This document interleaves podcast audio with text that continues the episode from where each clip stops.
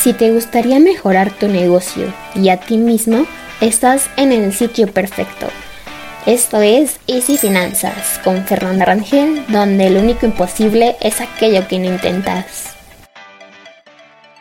Hola amigos, bienvenidos al episodio 26 de este podcast Easy Finanzas con Fernanda Rangel.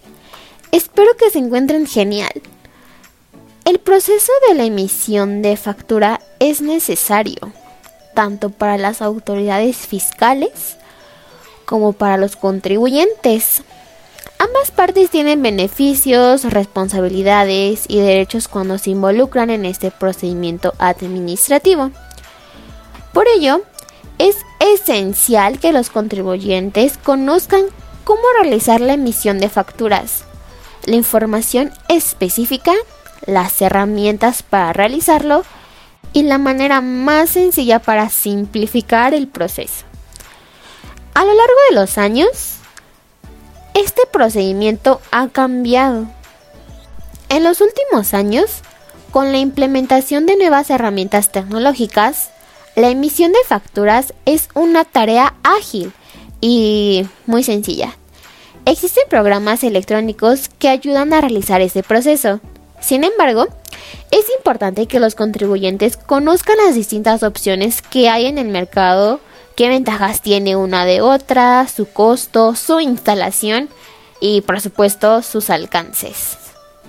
Algo que me gustaría que tuvieras muy en cuenta es que la factura electrónica es un documento que avala la compra, venta de algún bien o servicio en tu pyme. Es importante que factures en tu negocio para que lleves un control de las operaciones monetarias. A partir del 2014 es obligatorio emitir facturas electrónicas y facturas más de 2.500 pesos anualmente. Es recomendable que factures electrónicamente, aunque no llegues a esa cantidad. Ahora, te comparto lo que debes saber para comenzar a facturar. 1. Date de alta en el SAT. El primer paso para comenzar a facturar es estar dado de alta en el SAT para que te proporcione un RFC. 2. Consigue tu e-firma. La e-firma te la dan cuando te das de alta en el SAT. Si no es así, puedes ir a la página del SAT para obtener tu e-firma. 3. Certificado de sello digital. Si eres persona moral, es necesario que cuentes con un certificado de sello digital, CSD, los cuales son expedidos ante el SAT. Con este sello vas a poder sellar electrónicamente las facturas que emitas es necesario este certificado para poder garantizar el origen de la factura. 4. Proveedor autorizado de certificación, PAC. Todas las facturas que emitas en tu pyme tienen que ser enviadas para ser validadas a un proveedor autorizado de certificación. En la página del SAT puedes ver cuáles son los PACs que están autorizados y certificados por ellos. Puedes elegir cualquiera de ellos para poder utilizarlo para validar tus facturas. Una vez que envías tus facturas al proveedor autorizado, este te regresa el timbrado fiscal. Si perteneces al régimen de incorporación fiscal, el RIF, puedes emitir tus facturas por medio de la aplicación que el SAT pone a tu disposición que se llama Cuentas. Antes de comenzar a facturar electrónicamente en tu pyme, Toma en cuenta los aspectos que te mencionamos anteriormente.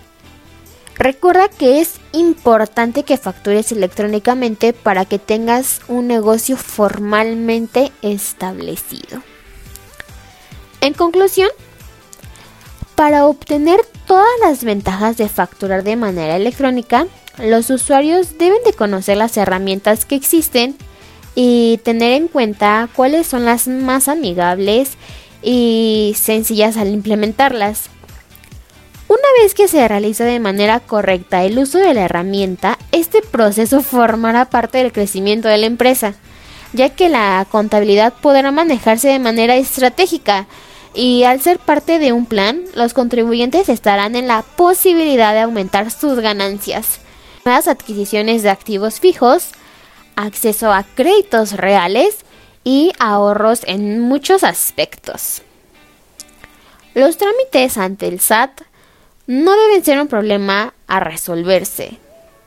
Un proceso de emisión de facturas organizado y controlado ayudará a los contribuyentes a concentrarse en sus actividades sustanciales y de mayor valor. Espero hayan disfrutado de este podcast. Es momento de despedirnos. Y recuerda, la vida te pondrá obstáculos, pero los límites los pones tú. Bonito día y hasta la próxima.